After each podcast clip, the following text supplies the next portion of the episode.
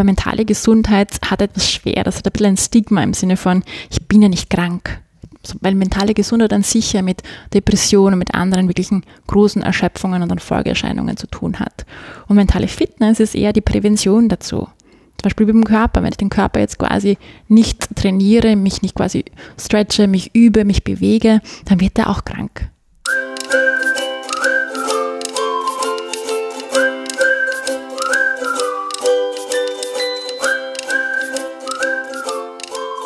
Hallo Gregor. Hallo Eva. Hallo Fabian. Hallo liebe Zuhörende. Nach einer äh, verborgten Folge sozusagen, wo wir nur zwei Gästinnen dabei hatten, war auch für uns mal ganz spannend, äh, das, das auszuprobieren, sind wir auch im neuen Jahr angekommen und nicht allein, sondern auch diesmal wieder mit einer Gästin. Hallo Eva, schön, dass du dabei bist. Wir haben uns die letzten Jahre immer wieder versucht, zu Schwerpunktthemen zu setzen und das hat mal mehr, mal weniger gut funktioniert für das heutige Thema, ähm, das sage ich jetzt auch einfach mal ganz transparent, schauen wir, ob wir es über den Februar hinaus durchziehen, haben wir das Thema äh, Wellbeing äh, uns ausgesucht und zwar ganz konkret im Kontext äh, Social Entrepreneurship, Non-Profit, Gemeinnützigkeit eigentlich. Also ähm, wie verbinde ich äh, mein eigenes Wellbeing mit meinem gemeinnützigen Schaffen. In diesem Kontext haben wir heute gleich zum Kickoff dieses Themas eine Expertin bei uns. Liebe Eva, darf ich dich einladen, dass du dich kurz vorstellst? Ja, hallo nochmal. Ich bin Eva Gruber. Ich bin Coach für Gewohnheiten und für mentale Fitness. Und so unterstütze ich Unternehmer und Innenmanagerinnen und Teams wirklich dabei, ihr Wohlbefinden zu steigern, gesündere Beziehungen zu leben, aber auch Höchstleistung zu erbringen, vor allem in Hochphasen wie Stress, Ärger oder Unsicherheit. Und wie kann man das machen? Indem man eben ganz bewusst Routinen schafft, neue Gewohnheiten gestaltet und sogenannte mentale Fitness schafft. Und das ist ein sehr wichtiges, sagen wir mal, auch Paket. Das sind fast schon, so kann man sagen, äh, Muskeln, die man aufbaut. Also wie Muskeln für Gewohnheit, ähm, dass man die aufbaut, dass man die stärkt, ist ganz, ganz wichtig in der heutigen Zeit. Und irgendwie ist es spannend, dass die körperliche Fitness so charmant, so attraktiv ist für alle, körperlich fit zu bleiben, sich zu bewegen, Muskeln aufzubauen, damit man auf den nächsten Gipfel gehen kann und so weiter. Aber die mentale Fitness, sich zu überlegen, wie ist meine Woche, wie ist das nächste Monat, und wenn mich das schon stresst, dass ich mich darauf nicht vorbereite, dass ich da versuche, nicht mental fitter zu werden, das finde ich sehr überraschend, auch noch in der heutigen Zeit, wo, wo eigentlich schon so viel äh, verlangt wird von uns. Mhm, sehr spannend. Ja, weil du sagst, die heutige Zeit, ich finde ein bisschen ist das Thema mentale Gesundheit ja schon auch ein, äh, ein präsenteres Thema in den letzten Jahren, finde ich. Das heißt ja nicht unbedingt, dass man achtsamer oder besser damit umgeht, aber es ist zumindest was, wo man immer wieder hört, da muss man, muss man drauf schauen. Aber ich bin schon bei dir, es ist natürlich ein spannender Vergleich, wenn man das jetzt gegenüberstellt, den, die körperliche Fitness äh, zur mentalen Fitness, wo man ja eigentlich, wenn man den normalen, natürlichen Lauf des Lebens geht, wesentlich länger mentale Fitness hat als körperliche Fitness. Also ja, absolut. Beginnt ja, beginnt ja schon früher abzubauen. Und trotzdem definieren wir uns oft mehr, mehr darüber. Und vielleicht ein Punkt, wenn ich mhm. da einhaken darf. Ähm, du hast gesagt, mentale Gesundheit. Mhm. Mentale Gesundheit ist so ein Terminus, der ist mehr bekannt mittlerweile, wie du sagst. Auch in den Medien kommt das quasi hoch, auch Covid-bedingt natürlich. Aber mentale Gesundheit hat etwas schwer. Das hat ein bisschen ein Stigma im Sinne von, ich bin ja nicht krank weil mentale Gesundheit an sich ja mit Depressionen, mit anderen wirklichen großen Erschöpfungen und dann Folgeerscheinungen zu tun hat. Und mentale Fitness ist eher die Prävention dazu. Zum Beispiel mit dem Körper. Wenn ich den Körper jetzt quasi nicht trainiere, mich nicht quasi stretche, mich übe, mich bewege, dann wird er auch krank ja, dann ist er wirklich krank, krank. Da muss ich ordentlich was machen, damit es wieder gesund wird. Alles, was, was in mir ist.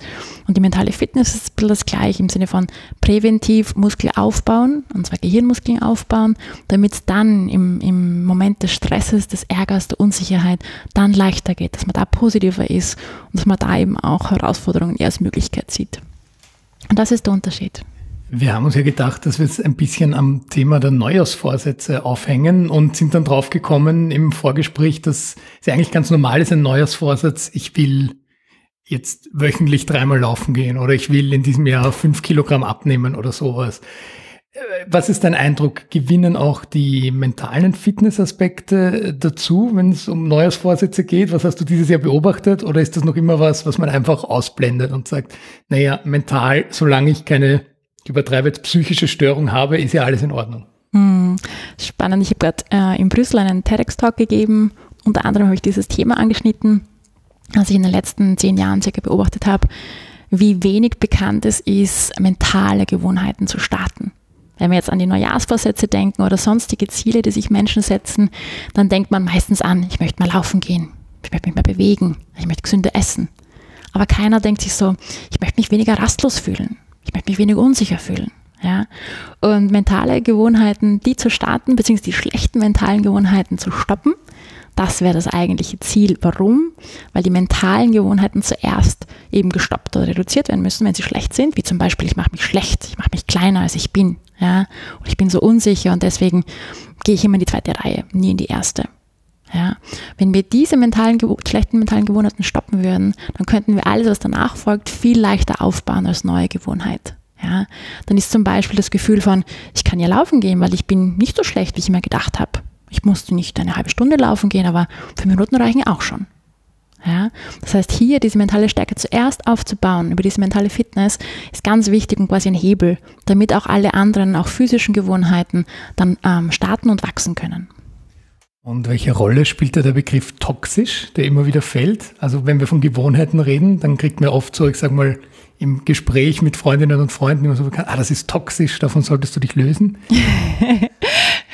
Also ich finde, das ist immer im, im Auge des Betrachters. Also meine schlechte Gewohnheit muss nicht deine schlechte Gewohnheit oder deine Fabian sein.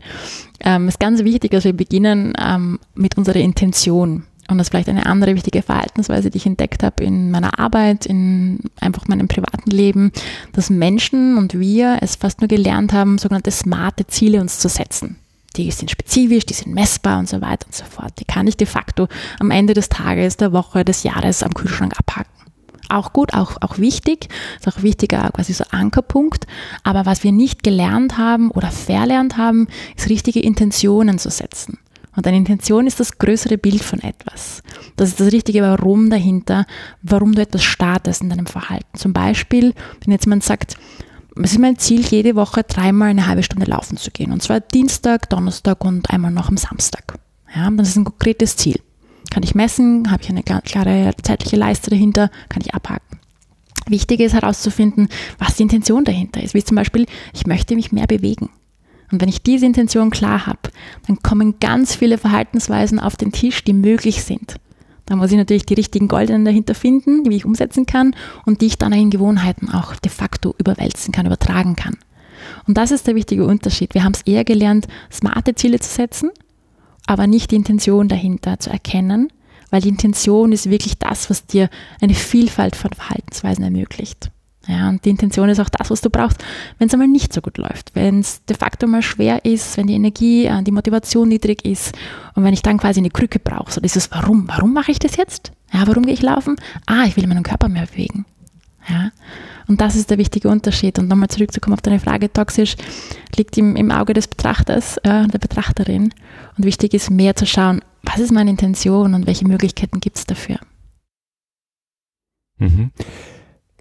Jetzt, also wir kommen sehr stark und ähm, äh, deshalb finde ich das jetzt total spannend, das Gespräch sehr stark aus dieser smarten Ecke, also im Sinne der smarten Ziele und wir sprechen auch dauernd über Wirkungsmessung und wie, wie wichtig das ist und gleichzeitig wie schwierig das ist. Und, also wir sind da ganz stark auf dieser ähm, verzahlten, äh, in diesem ja, verzahlten Spektrum von dem Ganzen unterwegs. Hm. Und wenn ich jetzt diesen Hut jetzt auflasse, dann frage ich da kritisch nach, na gut, dein Beispiel, meine Intention ist, ich möchte mich mehr bewegen, da brauche ich eigentlich wieder ein Warum dahinter, oder? Ähm, das heißt, dann ist auch wieder, also für mich so ein bisschen, wo höre ich damit auf? Weil dann sage ich, okay, jetzt, ja. warum will ich laufen gehen dreimal die Woche? Na, ich will, äh, ich will mich mehr bewegen. Warum will ich mich eigentlich mehr bewegen? Und der Prozess sollte ja, so wie ich das verstanden habe, eigentlich ganz am anderen Ende anfangen. Das heißt, bevor ich eigentlich zu der Erkenntnis komme, na gut, eine ähm, Lösung dazu jetzt äh, wäre jetzt laufen gehen. Muss ich mal erkennen, ich will mich eigentlich mehr bewegen. Oder wahrscheinlich auch das Warum dahinter, oder? Ja, und das Warum ähm, oder die, der erste de facto Baustein wäre unsere Emotion. Also ich musste herausfinden, welche Emotion fühle ich gerade, welche Emotion dominiert mich, wenn man so sagen möchte. Und diese Emotion, die führt dann zu Gedanken und führt dann zu Verhaltensweisen bis hin zu Gewohnheiten. Und das wäre der Ursprung unseres Verhaltens, die Emotion. Und da es in der heutigen Zeit so schwer ist, zwischendurch natürlich sich wahrzunehmen, bei sich zu sein, nicht durch das Umfeld, durch Menschen, durch sonstiges abgelenkt zu sein.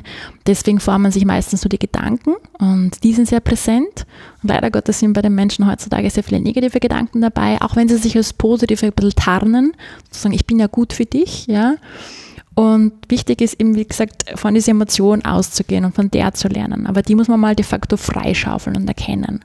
Und deswegen gibt es zum Beispiel Menschen auch wie mich, die da durchbegleiten, weil es de facto ein tiefer Prozess ist. Und die Emotion führt zu den Gedanken, führt zum Verhalten. Und wenn es automatisiert wird, das Verhalten, führt zu einer Gewohnheit. Das ist ja die Eigenschaft der Gewohnheit, dieser Automatismus. Mhm. Das heißt, ähm, die, die, also das nochmal ein spannendes Thema, weil das Thema Emotion ist sowieso, ja, also ich, das klingt das Depp, kommt noch aus einer Generation, aber doch irgendwie in meiner Jugend war irgendwie weniger jetzt aus dem familiären Umfeld, aber so im, im äh, Klassenverband, ähm, Männer sind nicht emotional und so und also mhm. Emotionen gibt es nicht, darf man nicht und so. Ähm, also das ist, das lädt ja umso mehr dazu ein. Ähm, dann bin ich gut auf der analytischen Ebene, dann hebe ich mich darauf und kann sehr gut äh, auf der Gedankenebene mich irgendwie äh, finden. Äh, jetzt bemühe ich mich oder wir uns da irgendwie ein bisschen auch, auch solche Sachen zu brechen, aber äh, wenn jetzt jemand zu dir kommt, der, die das, also mit, fangen wir vielleicht anders an, mit, mit welchen Themen kommt denn jemand zu dir? Weil die werden nicht sagen, ähm, ich finde meine Emotionen nicht mehr. Äh, das ist eigentlich eine schöne Aussage und eine sehr reale Aussage. Ich finde meine Emotionen nicht mehr. Nein, die Menschen äh, kommen aus den unterschiedlichsten Gründen. Sehr viele wirklich aus dem Grund, dass sie kaum Zeit für sich haben. Das bedeutet, dass ich mit sehr vielen Entscheidungsträgerinnen und Trägern arbeite aus der ganzen Welt und bei denen ist einfach Zeit knapp. Ja, und sie kommen aber drauf, dass sich der Körper nicht mehr gut anfühlt und das Geistige auch schon nicht mehr ganz so rund läuft. Und das zeigt sich dann in sämtlichen Schmerzen, sei es jetzt der Rücken, sei es jetzt Schlafstörungen, sei es äh, Binge-Eating und so weiter. Das heißt, es ist nicht nur das Mentale, das Körperliche an sich, sondern es gibt auch schon so weitere Reaktionen wie halt ein bingeartiges Verhalten. Ja, und sie haben dieses körperliche, persönliche Wohlbefinden nicht mehr. Und es kommt zu einem Punkt, wo sie sagen so, das, das mag ich auch nicht mehr für mich haben. Ja, so kann ich nicht mehr weitermachen. Das ist so ein Punkt. Andere kommen schon mit dem Thema ähm, Beziehungen. Also sehr viele haben leider Gottes auch ein Schuldgefühl schon gegenüber ihrer Familie. Andere kommen dann auch bezüglich sonstiger Schuldgefühle gegenüber dem Team, ähm, weil man halt dann doch als Führungskraft, äh, Führungsperson sehr schnell ist, sehr viel entscheiden muss und dann oft einmal über Emotionales im Raum bisschen drüber geht. Also dieses, dieses auf Deutsch gesagt so, das Gespür nicht mehr haben. Ja, das Gespür für die Leute nicht mehr so haben. Ähm, das ist für viele wichtig, äh, das wiederzufinden, das quasi auszugraben, zu sagen so, wir nehmen uns Zeit, auch wenn unser Business schnelllebig ist, nehmen wir unsere Zeit, ähm, um mal wirklich hinzuschauen, neugierig zu werden und hier gemeinsam etwas zu innovieren. Ja, aber eben auf Augenhöhe. Und für viele ist dann auch nochmal ein dritter wichtiger Punkt, ein Wirkungsfeld auch schauen, wie kann ich äh, höhere Leistungen bringen, vor allem in Hochphasen.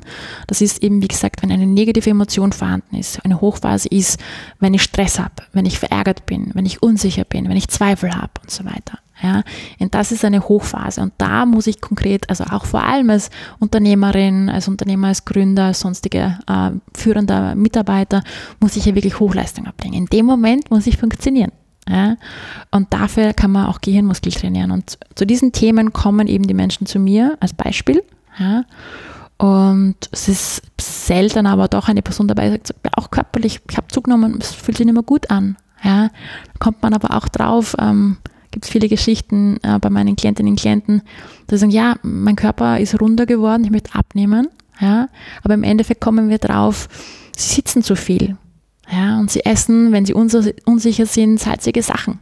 Ja, das heißt, man kommt dann drauf, dass eigentlich das Sitzen ein Thema ist. Das Sitzen ist nicht allein das Problem. Das Sitzen kommt, weil sie Schuldgefühl haben gegenüber ihren Kindern, weil sie tagsüber nicht so viel Zeit verplempern wollen, damit sie am Abend mehr Zeit mit den Kindern haben. Das heißt, sie bleiben einfach tagsüber sitzen, sitzen, sitzen, ziehen ihre Arbeit durch, damit sie früher fertig sind, um mit den Kindern qualitative Zeit zu haben.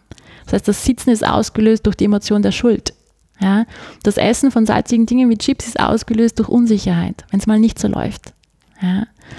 Und dahinter sieht man auch schon, wo wieder die Emotion reinkommt, wo dann die einzelnen Bedürfnisse daherkommen und wie man das dann auch Schritt für Schritt dann anpacken kann. Aber das heißt abgekürzt dann schon, dass das mentale Verhalten sich direkt auf, die, auf den Körper auswirkt. Mhm, absolut. Das Mentale, ähm, die Emotion, die sich dann de facto in Gedanken formt, äh, ähm, wirkt sich absolut auf den Körper aus. Das sieht man auch in den letzten Studien. Ähm, zum Beispiel auch äh, gibt es ganz spannende Studien, internationale zu top äh, CEOs. Ähm, die einfach belegen, dass CEOs sehr leistungsgetrieben sind, aber nie wirklich glücklich. Ja, und das zeigt sich dann auch eben in einer Konsequenz im körperlichen und auch mentalen Wohlbefinden. Ja, und auch so ist es, ähm, dass das echte mentale Glück oder die, die echte mentale Zufriedenheit, auch ein Wohlbefinden, zeigt sich in Wirklichkeit erst bei ganz speziellen Themen wie echt in Beziehung gehen, eine gesunde Beziehung führen mit dem Team, mit den Kunden, mit dem Partner, mit der Familie, mit den Freunden. Ja, da entsteht Qualität ja, oder eben auch in diesen Hochphasen, wie gesagt, diese Leistung zu erbringen, zu sagen so, jetzt raste ich nicht schon wieder aus, jetzt bin ich nicht schon wieder rastlos oder schon wieder unsicher und, und nehme mich zurück, ja, sondern ich mache meine Übungen, ich nehme mir Zeit, ähm, ich gehe da bewusster hinein. Ja, und da hört dann das Toxische auf, was du vorher erwähnt hast. Und das schafft eben eine gewisse Neugierde und ein bisschen mehr Leichtigkeit, weil man schon langsam diese Muskeln unter Anführungszeichen trainiert. Unser Schwerpunkt liegt ja am dritten Sektor und der hat ja äh, eigen, dass die Menschen, die da arbeiten, sagen, sie machen es nicht wegen des Geldes, sondern nur wegen des Glücks und sie legen ganz viel Wert auf Beziehungen. Das sind so die ersten Dinge, die man so hört. Fabian sitzt da lächelnd gegenüber von mir, der hat ja viel geforscht auch in die Richtung. Ähm, würdest du jetzt äh, sa sagen, Eva, dass äh, das stimmen kann, dass es spezifische Arbeitsfelder oder Branchen gibt, wo man per se weniger ein Thema mit dem Ganzen hat? Oder würdest du sagen, man, die Personen gaukeln sich das erst recht vor und es ist ganz egal, ob ich jetzt in der Bank arbeite, im Supermarkt oder eben in einem Sozialunternehmen? Also ich glaube, es ist für jede Person auf dieser Welt wichtig, sich persönlich wohlzufühlen. Und das fängt im Körper und im Geist an. Und das Geld, ich habe auch lange zum Thema Geld und verantwortungsbewussten Umgang mit Geld gearbeitet, das ist natürlich eine Sicherheit im Leben. Das ist eine gewisse Ressource, das ist eine Säule im Leben. Und das wird keiner verneinen können, dass wenn es mal knapp wird, dass da nicht Sorge hochkommt, dass da nicht Ängste und Unsicherheit vorkommt.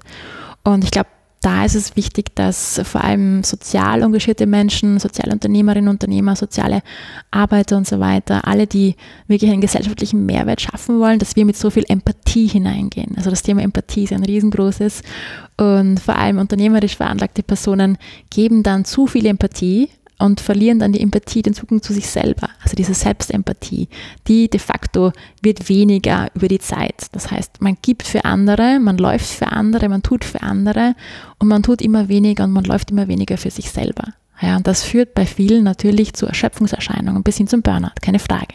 Ja, aber wichtig ist zu sagen, ja, die körperliche und die mentale ähm, Fitness im Sinne von Wohlbefinden, das ist es, worum es im Kern geht. Und das Geld, ähm, das kann man jetzt äh, Sprüche klopfen, ist ein Marschall oder ein harter Marschall. Ja.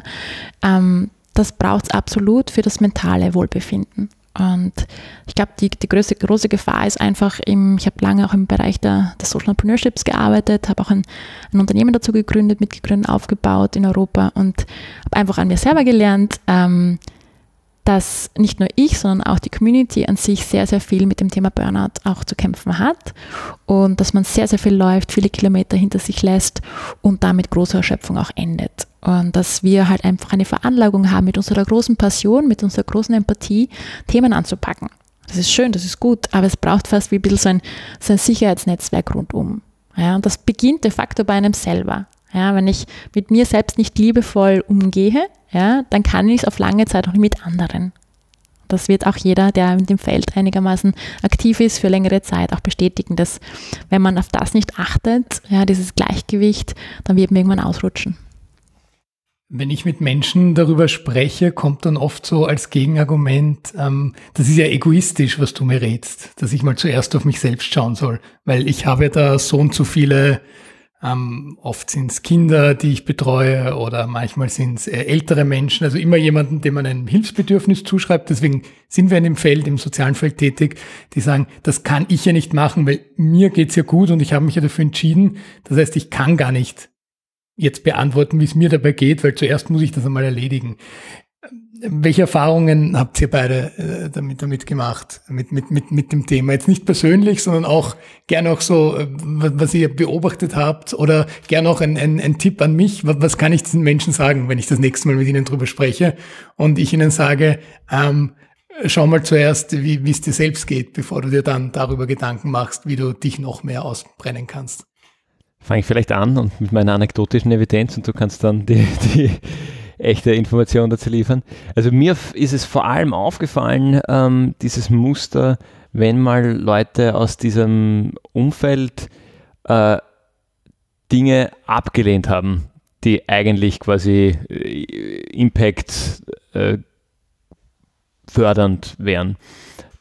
Sowas fällt mir auf. Was mir nicht auffällt oder wo ich jetzt kein Beispiel hätte, ist, wenn Leute ah, ja, das machen wir auch noch, das machen wir auch noch und sich gar nicht irgendwie ähm, selber äh, zurücknehmen oder für sich selber äh, zurücknehmen. Also ähm, ich, mir, mir, fallen nur die auf, die es quasi richtig machen, sage ich jetzt mal, oder die, die wohl offensichtlich auf, auf sich schauen. Ähm, ich sehe es gerade momentan auch wieder bei mir, ähm, dass das ich total dazu neige, mich voll reinzuhängen und alles zu vergessen. Äh, und das, wenn ich das nicht tue, in Wirklichkeit äh, mehr rausschaut. Weil ganz äh, plumpes Beispiel, momentan werke ich an einem Excel-File, das relativ komplex ist und verschiedene Dinge machen sollte. Ähm, und ich arbeite dran eine halbe Stunde und dann steckt es und dann geht es nicht mehr. Und dann schaue ich den Rest des Tages nicht mehr an, weil er ein Termin ist oder was auch immer. Äh, und am Abend könnte ich mich dann nochmal hinsetzen und nochmal irgendwie bis um 21 Uhr oder länger an diesem Excel-File ähm, werken. Und das hätte ich bis vor einiger Zeit wahrscheinlich auch gemacht. Äh, und jetzt, ganz aktuell, die letzten zwei Wochen, habe ich das dann nicht mehr gemacht. Ich habe gesagt, okay, das lasse ich jetzt bleiben. Äh, und tatsächlich, wenn ich mich das nächste Mal hinsetze, ist der Knoten dann oft sofort weg.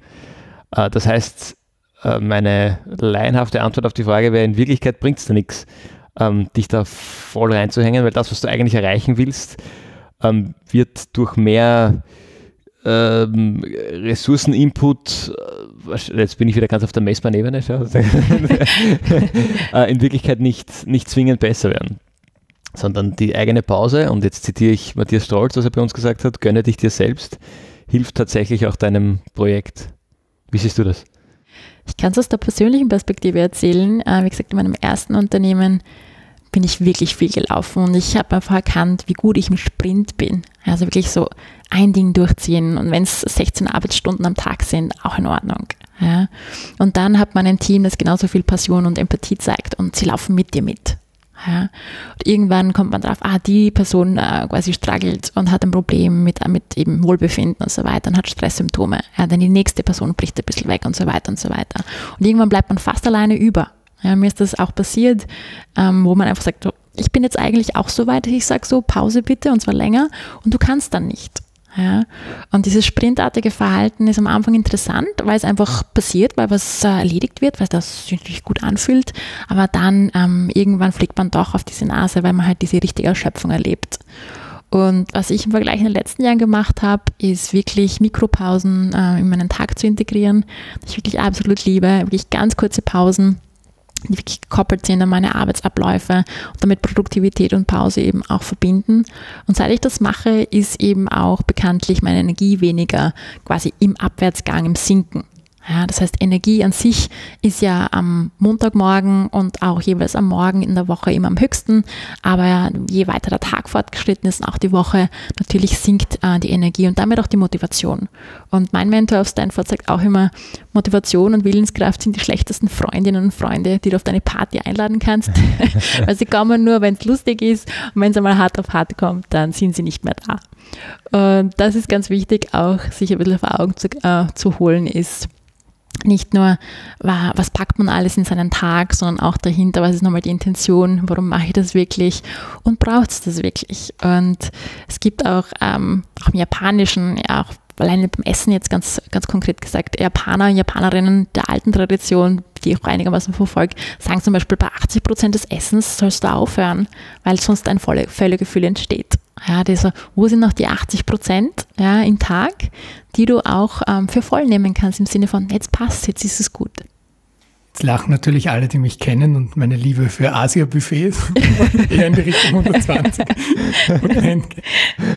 Äh, wie, wie, sieht denn so eine Mikropause bei dir aus, Eva, dass man sich das konkreter vorstellen kann? Also heißt das fünf Minuten, du äh, kochst Wasser auf, setzt den Tee an, gibst den Beutel raus und gehst zurück an die Arbeit? Oder ist das fünf Minuten ähm, Meditation? Oder ist das Jetzt beantworte ich mir, glaube ich, die Frage selbst schon. Schnell zum, zum Supermarkt an der Ecke gehen und das einkaufen, was man heute noch erledigen will?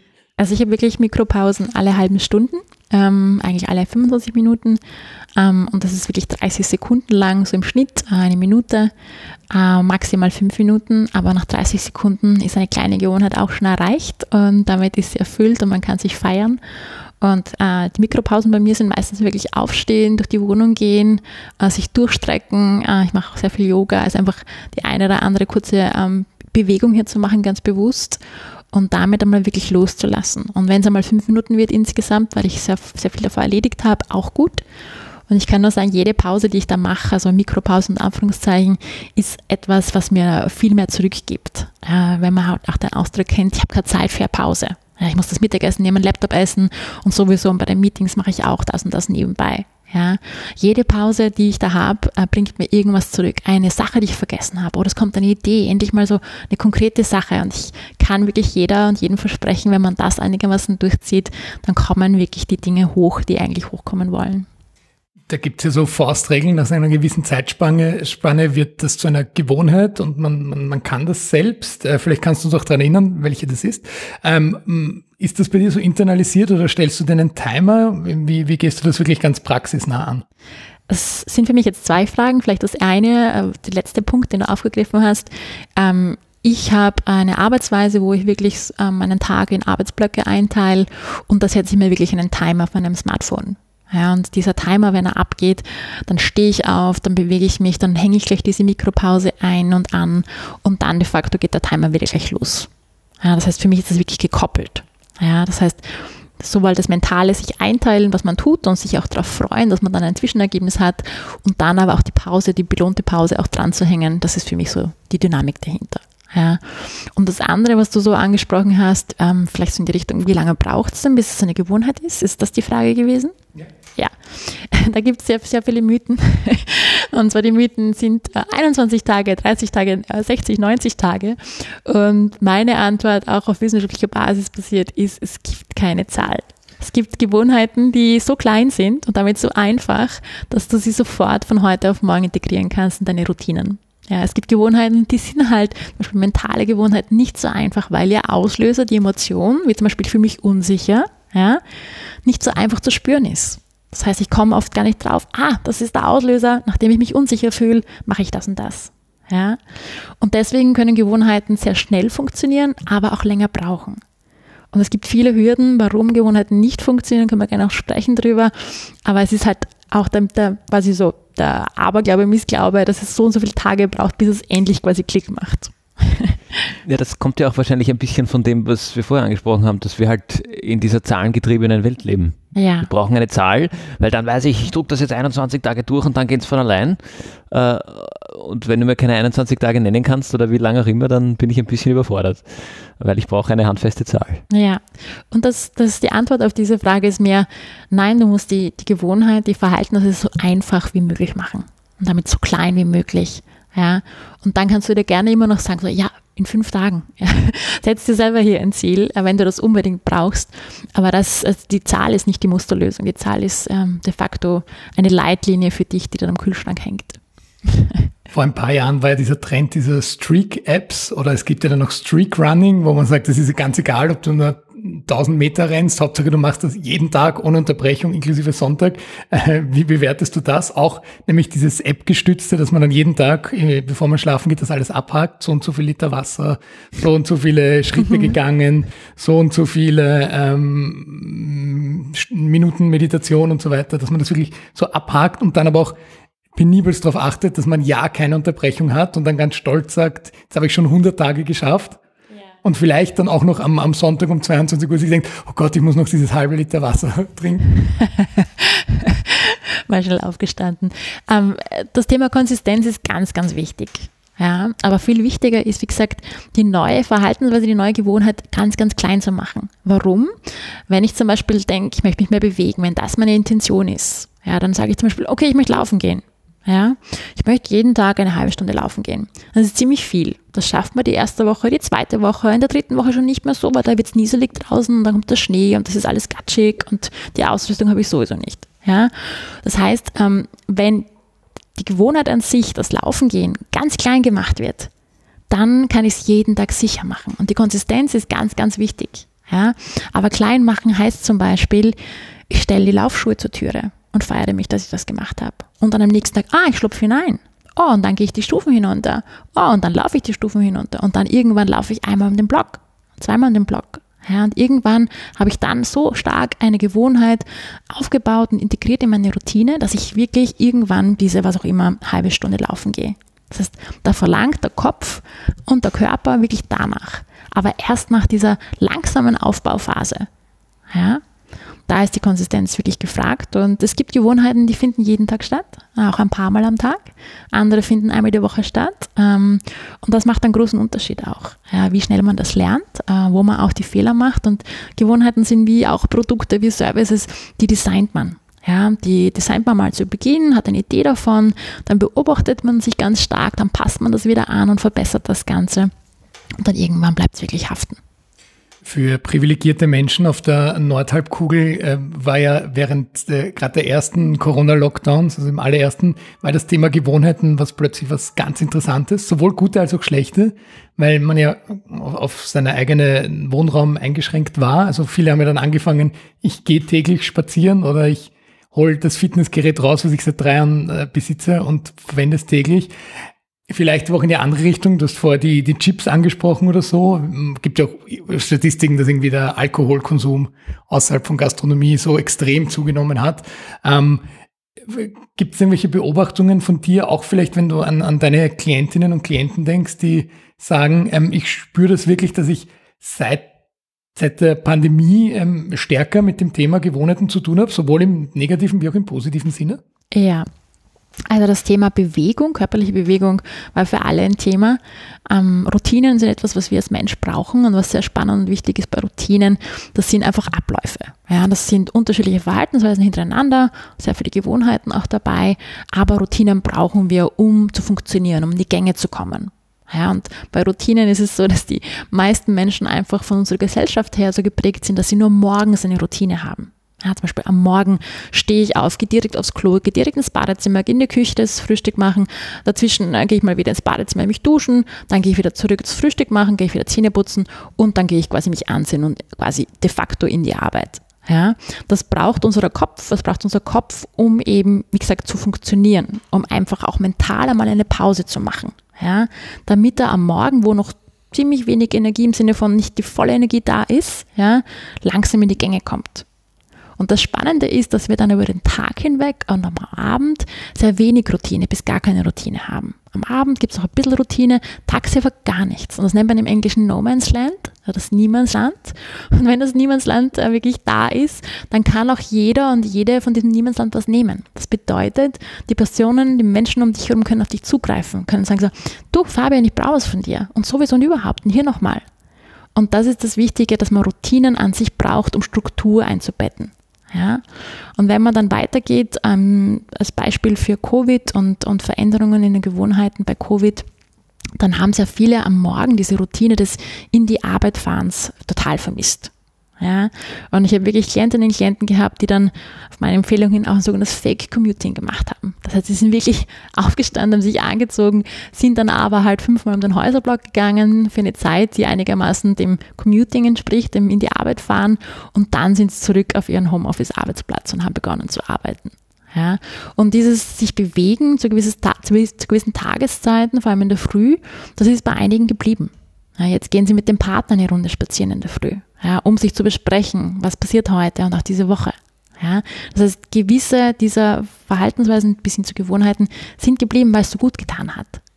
Ja, Und andere Gewohnheiten, wie mentale Gewohnheiten, waren leider Gottes eher schlecht im Sinne von sich Sorgen machen. Natürlich diese Sicherheit nicht zu haben. Was passiert als nächstes? Ja, Kurzarbeit. Äh, bin ich jetzt weiter in der Kurzarbeit aber nicht? Oder muss ich Menschen de facto entlassen?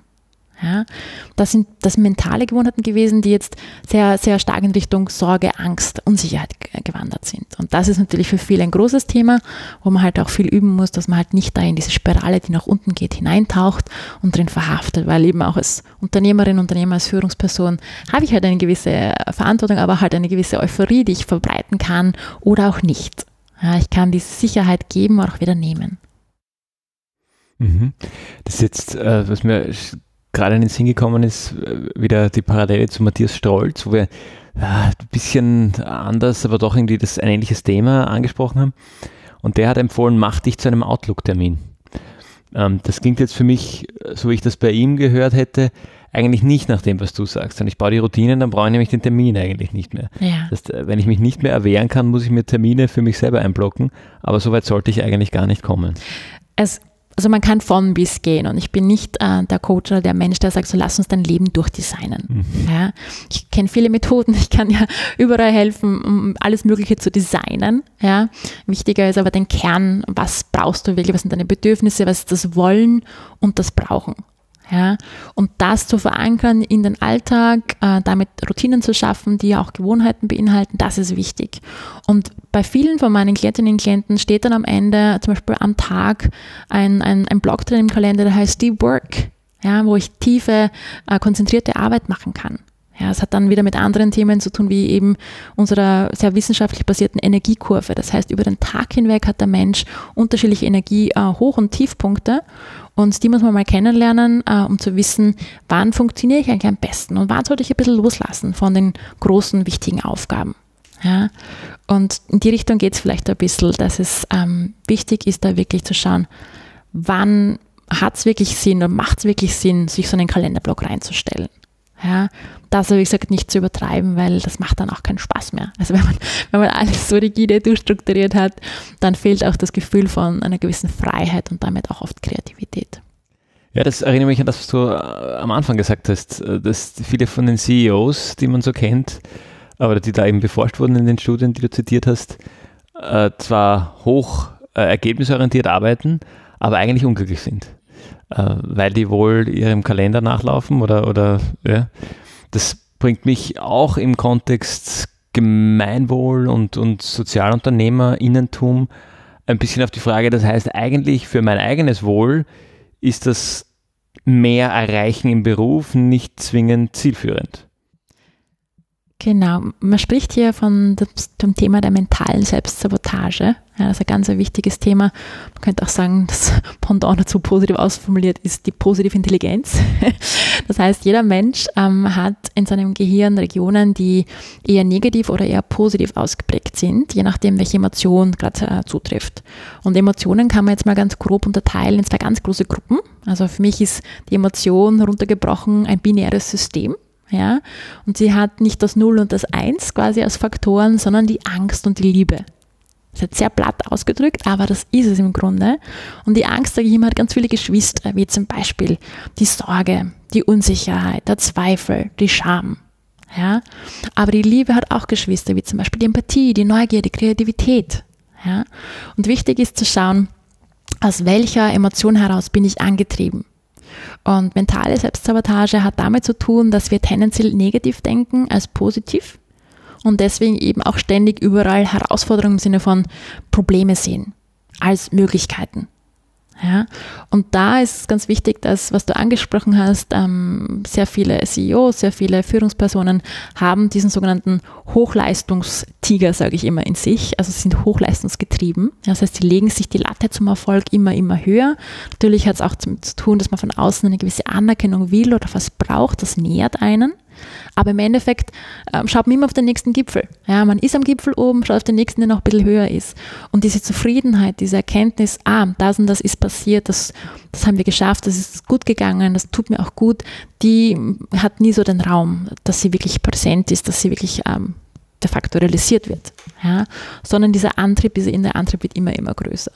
Und da gibt es eben unterschiedliche auch Typologien dahinter, welche mentalen Saboteure es noch gibt, aber der Leistungsgetriebene ähm, in uns, der ist sehr, sehr stark bei Unternehmern, bei, bei Gründern, bei Menschen, die was verändern wollen. Das ist in Momenten ähm, gut, also viele sagen dann so, ja, ohne den oder ohne die könnte ich es ja nie schaffen. Wenn die mich nicht ständig irgendwie äh, pushen wird, dann wäre ich ja nie dort, wo ich bin. Ja, das mag schon sein. Ja, das heißt, die haben de facto so, man könnte sagen, sich ähm, Ausreden zurecht gemacht, warum sie jetzt in deinem Leben sind. Aber langfristig, auch wie diese Studie mit den Top-CEOs zeigen, ist man damit äh, nicht glücklich, sondern eher erschöpft und alleine. Und Führungskräfte fühlen sich sehr oft alleine in ihren Entscheidungen und damit auch äh, in ihrer gesamten Arbeit. Kann man dann sagen, dass mentale Fitness äh, performancefeindlich ist? Nein, im Gegenteil. und zwar, weil wenn man mit der positiven Perspektive reingeht, dann nimmt man eher die richtigen Möglichkeiten ja, und packt sie eben mit einer richtigen, gesunden Empathie für sich selber und auch für die anderen an. Man kann andere auch viel besser damit motivieren. Ja, man schafft auch damit eine größere Balance, eine bessere Balance zwischen dem, was passieren muss. Man hat einen viel klareren Kopf ähm, für das, was wirklich wichtig ist und fokussiert sich viel besser und trifft auch die gesünderen Entscheidungen. Ja, das heißt, im Endeffekt würde man vielleicht dem einen oder anderen Partner oder Kunden absagen, weil es einfach nicht passt von der Anforderung her, aber man würde die Arbeit um vieles, vieles besser machen und nachhaltiger machen. Aber wenn ich das jetzt richtig verstehe, sind Personen im Gemeinwohlbereich oder Sozialunternehmerinnenbereich in, in einer Impact-Falle, oder?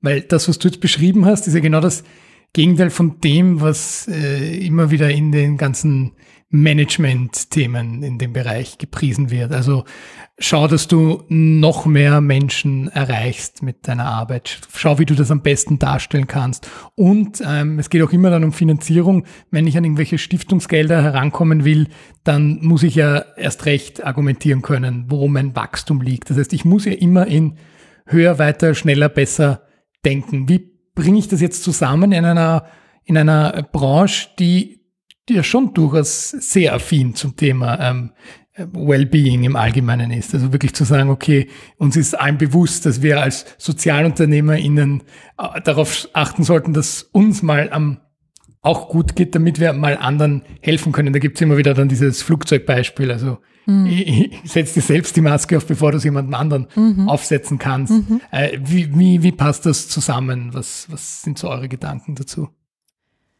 Also ich, ich finde wichtig, einfach für uns zu erkennen, Wirkung für mich hat jetzt nicht unbedingt mit äh, der Zahl der Erreichten zu tun. Also für mich selber, wenn ich jetzt meine eigene Arbeit anschaue als Habit Coach und Consultant, ich arbeite weltweit mit Menschen von eben Chile bis Malaysia, das sind alle, alle Interessierten dabei. Mir ist wichtig, dass die Menschen wirklich äh, längerfristig begleitet sind, dass sie wirklich nachhaltig ihre Muskeln für Gewohnheiten und mentale Fitness aufbauen und das dann aber auch ein Leben lang weiterführen. Das ist mein Ziel.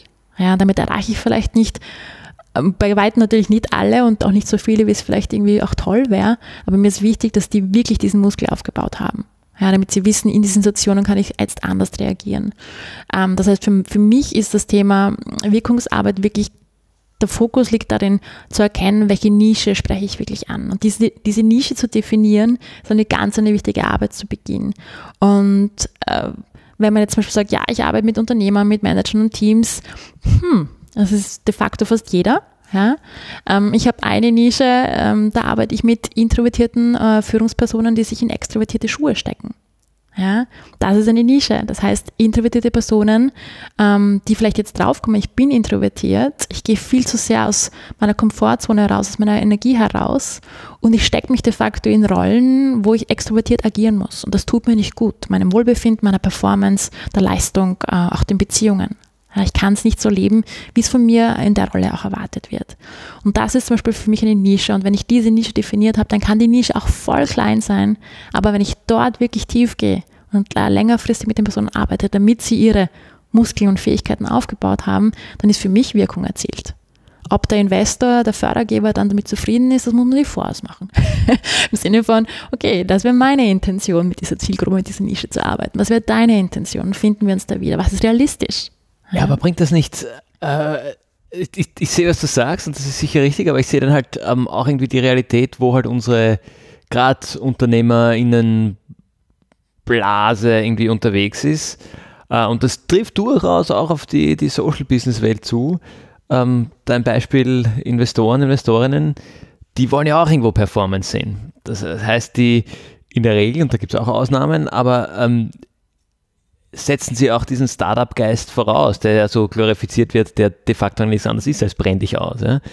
Ähm, das, also das, das eine ist, was man vielleicht tun sollte und was einem selbst, einer selbst sicher gut tut. Das andere ist dann doch auch irgendwie was vom Umfeld äh, kommt und erwartet wird, oder? Weil wenn ich jetzt ähm, äh, in einem High-Performance-Tech-Startup mir eine neue Führungskraft reinsetze äh, und die Person sagt so, wir machen das jetzt alles anders und wir machen das jetzt wesentlich entspannter und wir die Projekte, die sich halt nicht ausgehen, die lassen wir halt einfach raus. Äh, wird die Person mit dem Geist und, und dem Spirit, sage ich jetzt mal positiv formuliert, dieser Startup-Organisation rundum ein bisschen aneinander krachen und wahrscheinlich nicht allzu lange dort bleiben. So sehr die eine Person sicher wahrscheinlich dann irgendwie als Einzelperson glücklich ist als die meisten anderen in dem Haufen, ist die, die berufliche Perspektive dadurch doch eingeschränkt, oder? Also für mich ist es, ich arbeite wirklich mit vielen äh, solcher genannten Personen zusammen, äh, egal jetzt welches Geschlecht.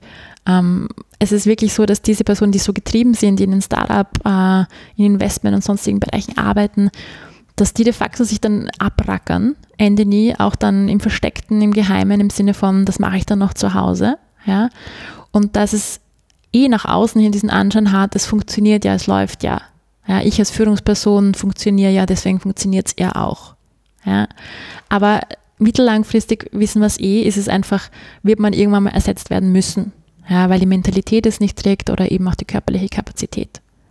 Und ich glaube, ähm, vor allem, wenn man mit großen Plänen hineingeht, wenn man mit, mit großen Skalen hineingeht, wenn man Investoren und Investorinnen reinholt, auch dort, also meine Überzeugung ist mittlerweile, genauso wie man äh, eine de, de facto Due Diligence macht, müsste man über das ganze Team, vor allem das Führungsteam, auch eine, äh, eine, eine Mental Fitness Due Diligence machen, wo man einfach sagt, so schweres Wort, Mental Fitness Due Diligence, äh, wo man sagt, wie stark, wie mental stark sind wir momentan aufgebaut der Beginn ist immer spannend. Da ist viel Dopamin da im Gehirn. Ja, da, da drückt man das durch. Aber dann kommt das drei, äh, Jahr drei, das Jahr, Jahr das Jahr, Jahr und zehn. Das sind die wichtigen auch, sagen wir mal, Hürden, wo man mal drüber kommen muss, als Gründer, als Führungsperson, als Team.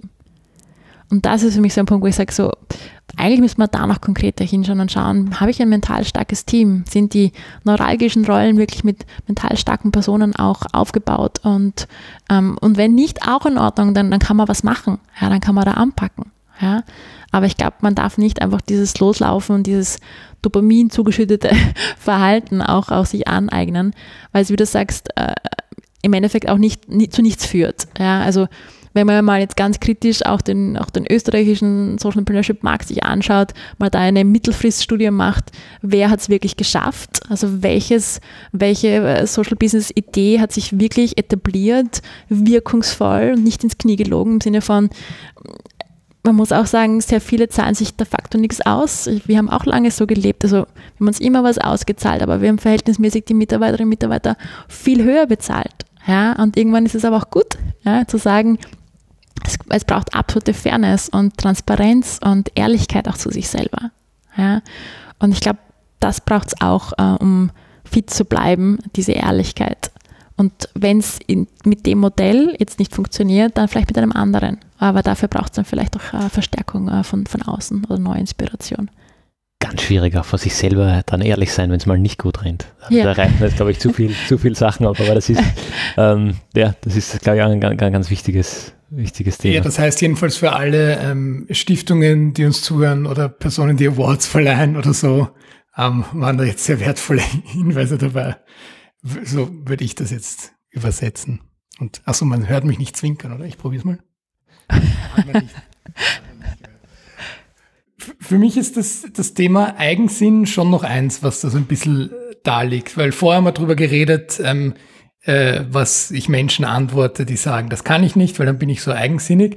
Äh, für, für mich geht schon noch darum, wie, wie kann ich das mit mir selbst ausmachen, zu sagen, ich, ich bin jetzt Sozialunternehmerin und ich muss mich jetzt entscheiden, in dieser Situation, mache ich diese Aktion noch oder mache ich jetzt Pause? Und was, was, wie gehe ich in der Situation am besten mit mir um, um mich daran zu erinnern, dass, dass es jetzt auch in Ordnung ist, mal ähm, zu sagen, ich existiere auch noch als Mensch und nicht nur als Unternehmerin oder als Organisation. Ja, ich habe einmal mit einem Unternehmer auch Kontakt gehabt, äh, mit einem jungen noch sozialen Unternehmer, der hat gesagt, ich kann ja nicht auf Pause gehen, weil wenn ich auf Pause gehe, kann es sein, dass mein Produkt, das eigentlich Leben rettet, äh, de facto jemanden tötet, überspitzt gesagt. Ja, das heißt, meine Pause könnte dazu führen, dass das Produkt nicht schnell genug am Markt ist und entsprechend Menschen auch sterben. Ja, und das ist ein riesengroßer Druck, der sich dieser äh, junge Mensch eben auch ausgesetzt hat.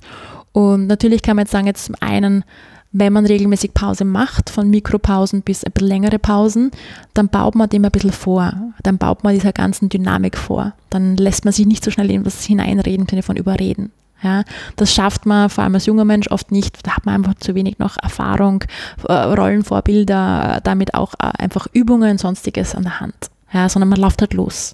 Ja.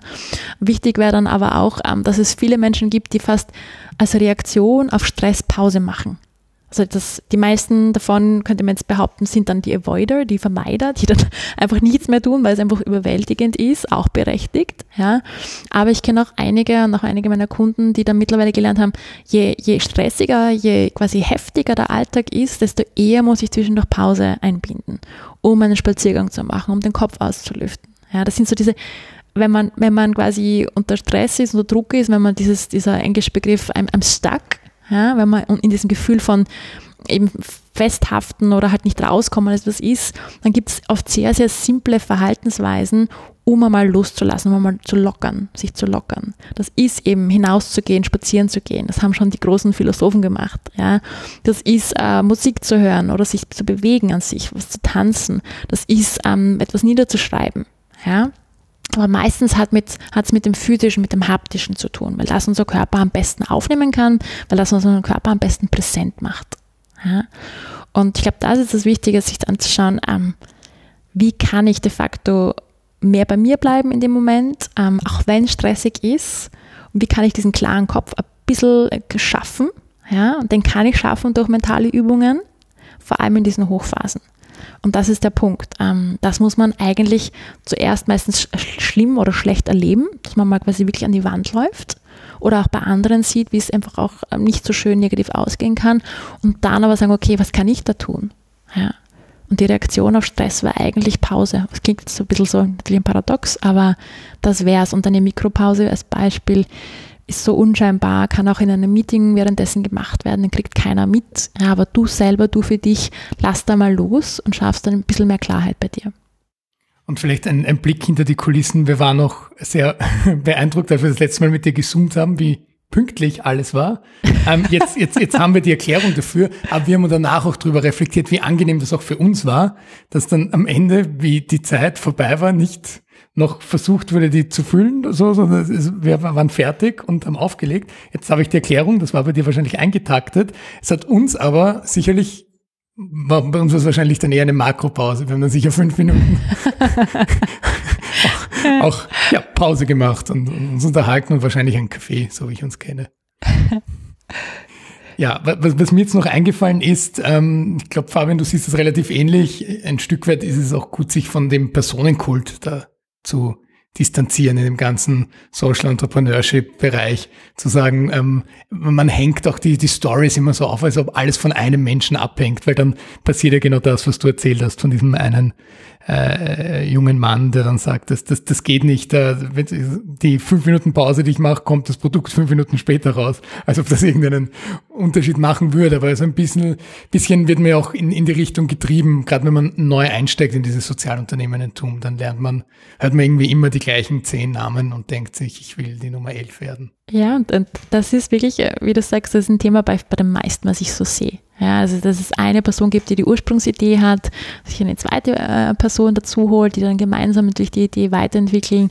Aber dieses Grundwissen, diese Grundpassion äh, auch, die steckt meistens bei ein bis zwei Personen fest. Und dann, wenn eine oder die eine Person dann wegbricht, ähm, dann ist, hat das was Dramatisches im Sinne von, können wir das überhaupt füllen? Können wir diese Lücke füllen? Ja, können wir damit auch das Bild, das diese Firma nach außen gibt, auch aufrechterhalten?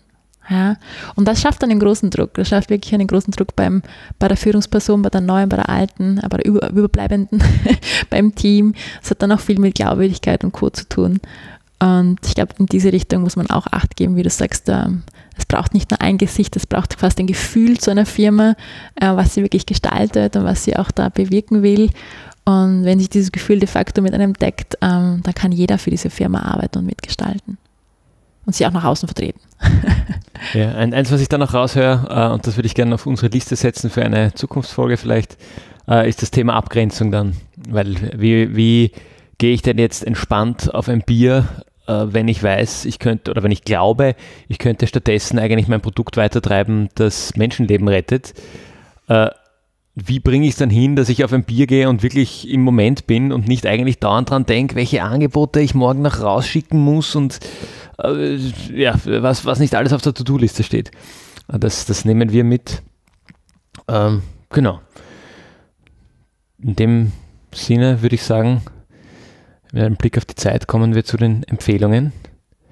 Lieber Gregor, möchtest du anfangen, uns deine Empfehlung ja, gerne. Ich mache mich jetzt sehr unbeliebt mit meiner, nein, das ist eine tolle Sache. Sie hat noch viel mit Zahlen zu tun. und zwar die, die IGO, die Interessensgemeinschaft für gemeinnützige Organisationen in Österreich, bietet sehr anschauliche Webinare jetzt wieder an, Anfang 2022, äh, gerade für äh, Personen, die relativ neu in, in der ganzen Rechtsformen sind, sprich für Vereine, auch für kleinere, nämlich äh, so Basics wie Eingaben, Ausgabenrechnung, aber auch zum Beispiel Rechnungsprüfung. Wie mache ich das? Weil oft sind ja die RechnungsprüferInnen äh, unsere Eltern oder so und wir, wir zwangsverpflichten sie. Ähm, und dann äh, sind diese Kurse einfach ganz super und ähm, von zwei RechnungsprüferInnen, die da dabei waren, kam auch gutes Feedback und die sind jetzt wieder ausgeschrieben, sind jetzt die beinharten finanziellen Themen, aber sie haben auch dann äh, wenn man sich weiterklickt auf der Website, auch zu verschiedenen äh, softeren Themen Angebote. Und das ist jetzt äh, über Web mit guten Vortragenden. Und ich glaube, das ist etwas, was äh, im Sinne nicht nur von gönne dich dir selbst, sondern wir haben auch vorher darüber gesprochen, ein gutes Team aufzubauen, wenn da Personen neu im Team sind, nicht immer davon auszugehen, dass das Learning by Doing funktioniert, sondern sagen, jetzt investieren wir, das sind wirklich sehr niedrige Preise, auch in unsere MitarbeiterInnen und geben ihnen die Chance, da bei einem professionellen Kurs mitzumachen. Auch wenn wir vielleicht im Ehrenamt tätig sind, ist das äh, wesentlich besser investiertes Geld als vielleicht in Coolies mit dem Vereinslogo drauf. Vielen Dank. Ich bin auch immer ganz in unserem Gespräch fast ein bisschen zu abrupt abgebrochen jetzt, finde ich, aber wir müssen echt aufpassen, dass wir nicht noch die nächsten, die nächsten Stunden da, also wir werden noch viele Stunden drin verbringen, aber dass wir es nicht jetzt noch äh, uns verlaufen. Ähm, Magst du weitermachen, Eva? Magst du uns deine Empfehlung? Ich, ich habe euch vorher gesagt, ich habe eine Übung ja. da, aber mittlerweile sind mir noch zwei Events eingefallen. Also weiß ich jetzt nicht, was ich alles teilen soll. Vielleicht ganz kurz. Ähm, zum einen einmal mein monatliches Format Habits Over Cake. Äh, das ist natürlich kostenfrei, da kann man sich auch über Eventbrite anbilden, also Habits Over Cake mit Habit Coach Eva Gruber. Warum sage ich das? Weil in diesem Format geht es ganz niederschwellig darum, was sind eigentlich Gewohnheiten. Man kommt mit seinen eigenen Geschichten, mit seinen eigenen Ideen, mit seinen eigenen Fragen und wir packen dann jedes Monat ein neues Thema auch an und handeln uns da in 20 Minuten bei Kaffee und Kuchen einfach durch das Thema. Letztes Mal war es ganz spannend, da ging es um, wann braucht es Intention Visionen, man braucht Ziele. Und das nächste Mal wird es zum Beispiel darum gehen, warum braucht es so viele mentale Gewohnheiten, warum sollen wir mit ihnen starten? Und das ist eine Einladung an euch. Eine zweite ist, ähm, mentale Übungen zu machen. Und eine mentale Übung würde ich euch ganz gerne mitgeben. Äh, nachdem sich Menschen, die sich gerade äh, jetzt für das Thema interessieren, nachdem man sich vielleicht rastlos fühlt oder auch unsicher, viele von uns sind rastlos, laufen von einem zum nächsten oder halt sind unsicher, weil einfach zu viel passiert. Nachdem man diese Emotion der Rastlosigkeit hat oder der Unsicherheit, nimmt man zwei Finger und legt die Fingerkuppen aufeinander und beginnt die Fingerkuppen ganz, ganz langsam aneinander aneinander zu reiben. Und zwar so langsam, dass man wirklich diese Fingerrillen spürt. Das kann man machen bei geschlossenen Augen. Und das macht man so lange, äh, bis man wirklich ein bisschen mehr Ruhe in sich empfindet und fühlt. Und dann de facto kann man auch ähm, die andere Hand nehmen, die Handfläche quasi aufmachen auf, wie so ein Blatt Papier und nimmt die Fingerspitzen, ähm, bei mir ist es die linke Hand, und legt sie auf die Handfläche, die offene der rechten Hand. Und beginnt ganz langsam in Kreisen auch diese Fingerspitzen auf der Handfläche aufzulegen und zu bewegen. Und auch hier einfach hinzuspüren in die Berührung, was sich da anfühlt und wie es sich anfühlt.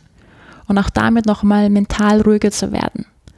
Und damit kann man dann enden und sich im Schluss noch feiern. Das wäre noch ein Teil der Gewohnheit.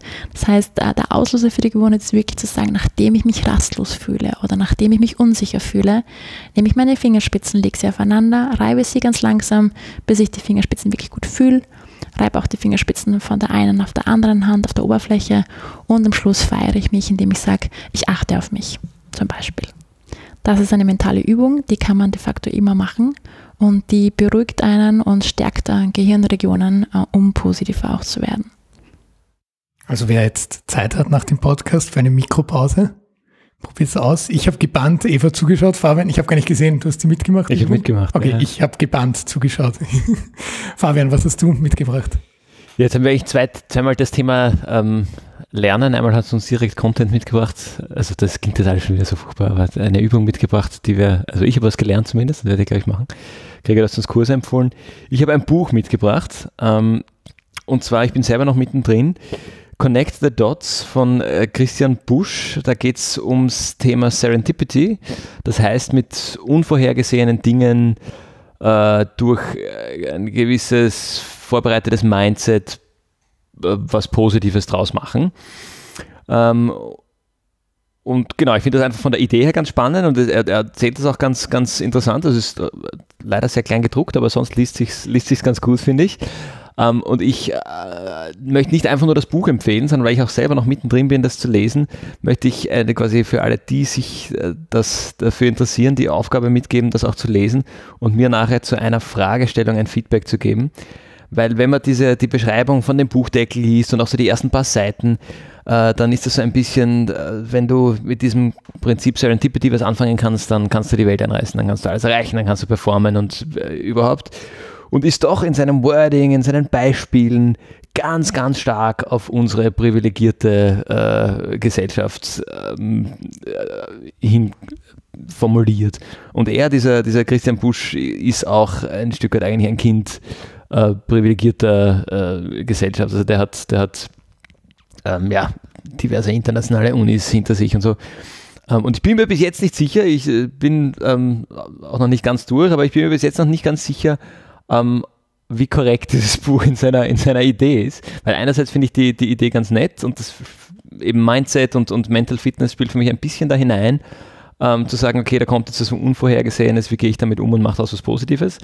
Auf der anderen Seite diesen, diesen American Way of Storytelling, der da drinnen ist, ähm, wenn du es richtig machst, dann kommst du an die Spitze und hast alles verdient, was du, was du ähm, erreicht hast.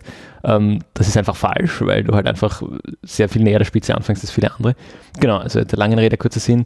Ähm, ich möchte das Buch empfehlen, aber mit der, der Zusatzaufgabe, sich darüber Gedanken zu machen, wie sehr das so ein bisschen aus der privilegierten Brille geschrieben äh, und gemeint ist.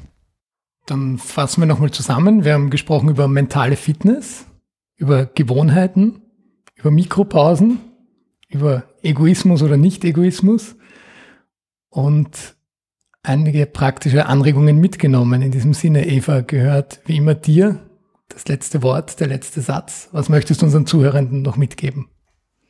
Ich finde es wichtig, mit Neugier dabei zu bleiben und mit der guten Portion an Selbstempathie. Das heißt, auch wenn jetzt vielleicht die Ideen für das neue Jahr noch nicht ganz so angelaufen sind oder nicht so gut laufen, dann auch da wirklich mit Neugier hineingehen. Was läuft nicht so gut? Was kann ich einfacher machen? Oder manchmal ist es auch so, dass es einfach nicht die richtige Idee war. Es ist ein Ansatz gewesen, aber nicht das, was man wirklich will. Und da einfach mal zu sagen, ist auch in Ordnung. Dann schaue ich trotzdem drauf, was will ich jetzt? Ja, und hoffentlich klappt es dann damit.